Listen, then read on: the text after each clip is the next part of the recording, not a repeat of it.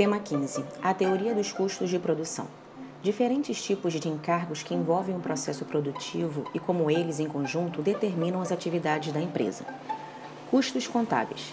Gastos reais da empresa, juntamente com a depreciação estimada dos bens de capital que compõem a estrutura de ativos dessa firma. Custos de oportunidade ou custo econômico custo que a firma deve arcar por abrir mão de alguma atividade que lhe seria potencialmente mais lucrativa. Exemplo: empresa usa um imóvel próprio e poderia alugar este prédio ao invés de usá-lo.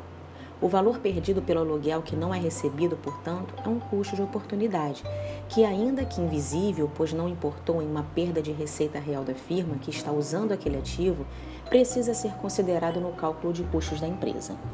Custos irreversíveis. Gasto que, uma vez feito, não pode ser recuperado de maneira alternativa.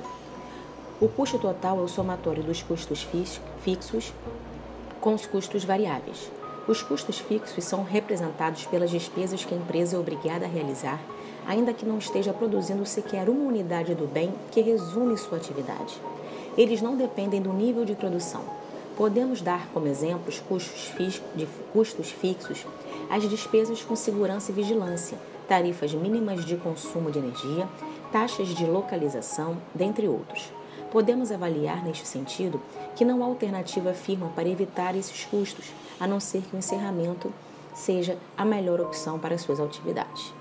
Custos variáveis são aqueles que variam de maneira proporcional aos volumes de bens produzidos. Estão presentes quando há produção. Exemplo, matérias-primas. Custo médio, custos totais da empresa divididos pelo seu volume de produção.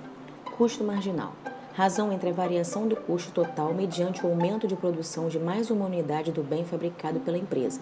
Nos indica, portanto, qual o custo de produzir uma unidade a mais de um bem em uma organização.